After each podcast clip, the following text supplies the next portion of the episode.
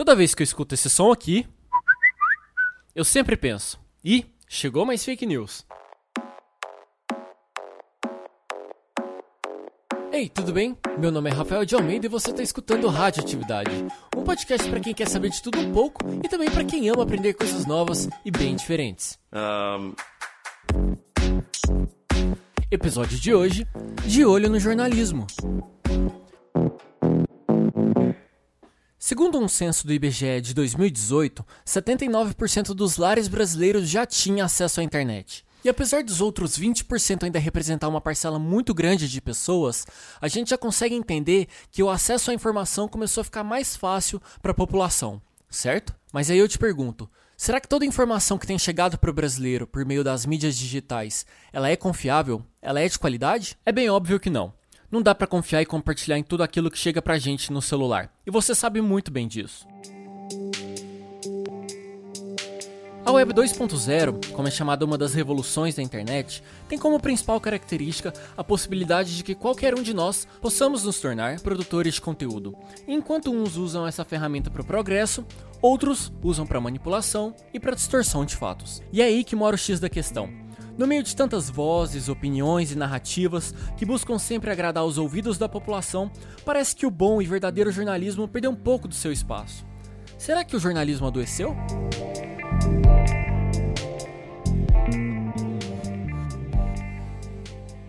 Não, o jornalismo não está doente. Acho que a gente precisa entender um processo que é o seguinte: o jornalismo, é, o jornalista, o veículo, ele é o mensageiro e não a mensagem.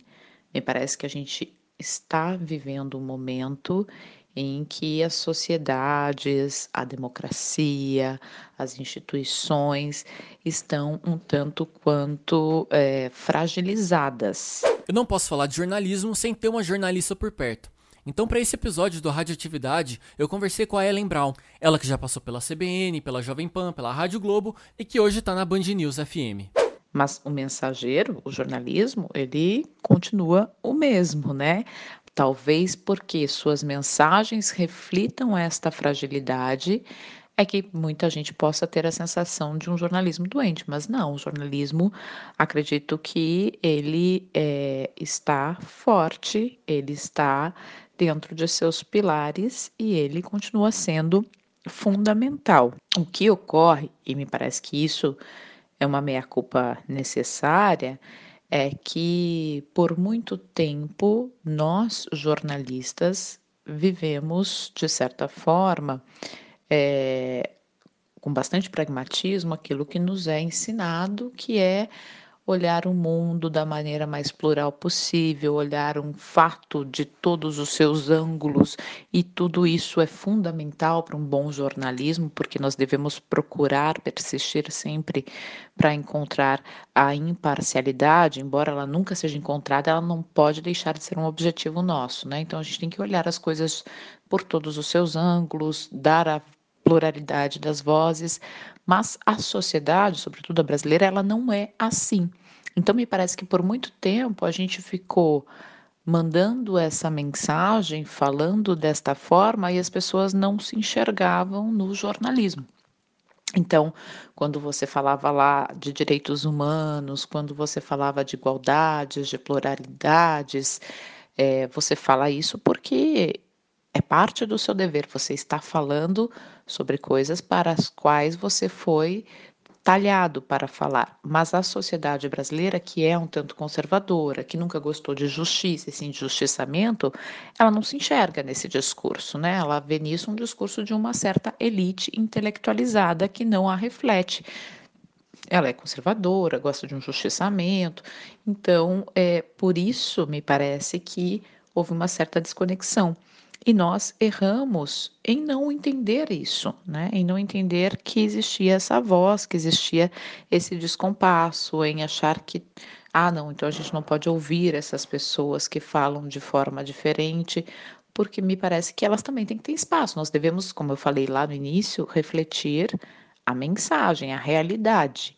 E se essas pessoas estão na sociedade, elas são parte da realidade, né? A gente não pode mostrar só um cenário. Então, este me parece que foi um grande problema do jornalismo. E enquanto o jornalismo faz o seu trabalho, eu me pergunto: será que nós estamos refletindo a mensagem do jeito ideal? As pessoas que ficam recebendo material com informações falsas e tudo mais, será que elas refletem? Será que elas analisam? Será que elas pensam sobre aquele conteúdo? Ou será que elas só estão preocupadas em absorver aquilo que as agrada? Talvez more aí o primeiro ponto de destaque dessa discussão.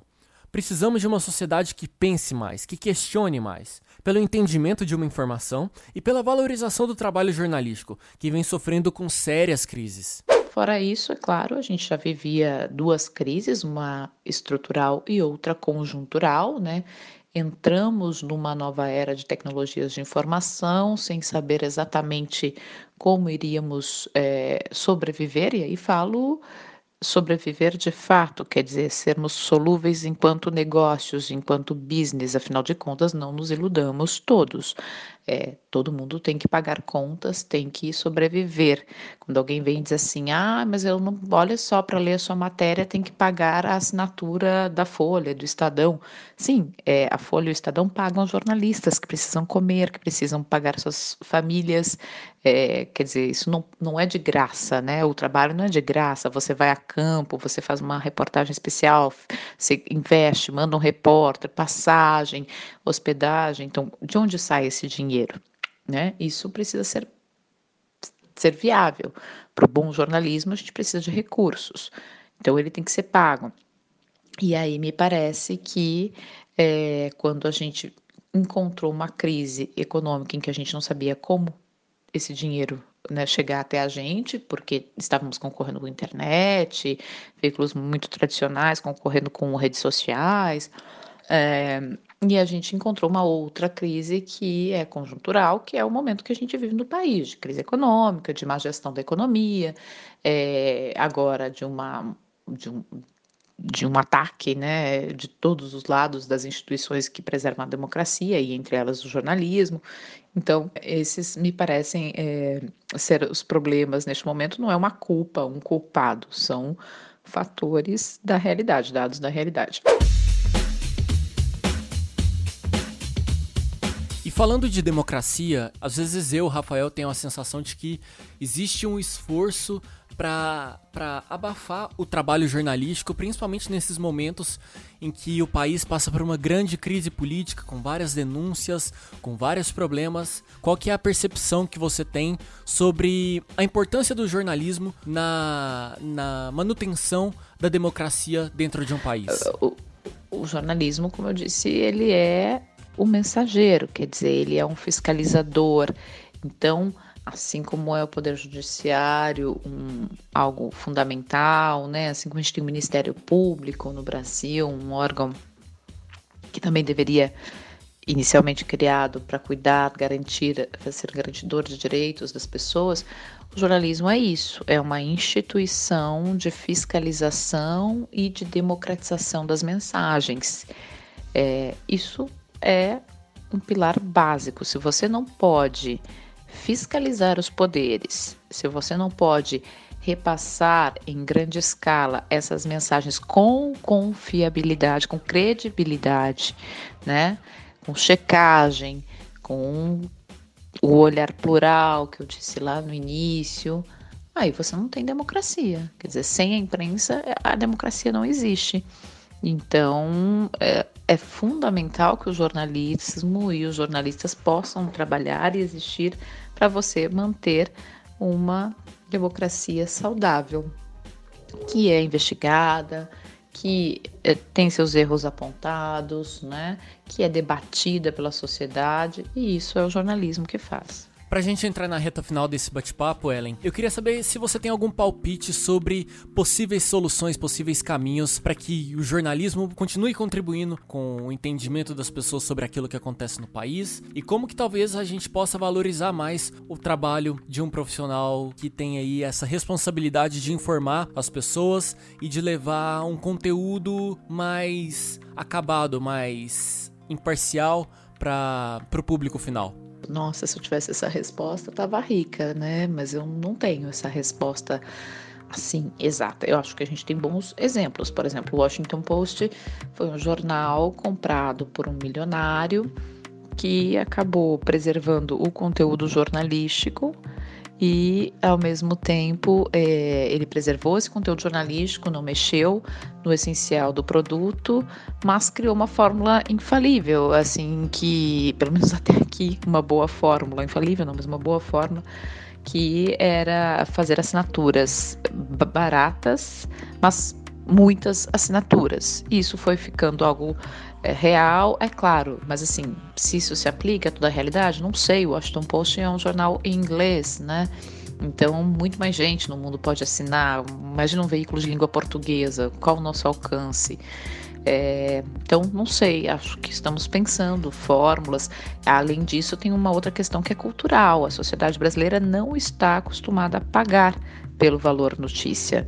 É, eu ouço muito um podcast chamado The Daily, que é do New York Times, e eu fico surpresa que os ouvintes mandam lá, escrevem lá pro, pro, pro podcast perguntando como eu posso fazer para colaborar com vocês. Isso é meio inimaginável assim no Brasil, né? É alguém querendo, olha, como é que eu posso te ajudar? Como é que eu posso financiar essa ideia? Aqui a gente não tem esse hábito, não.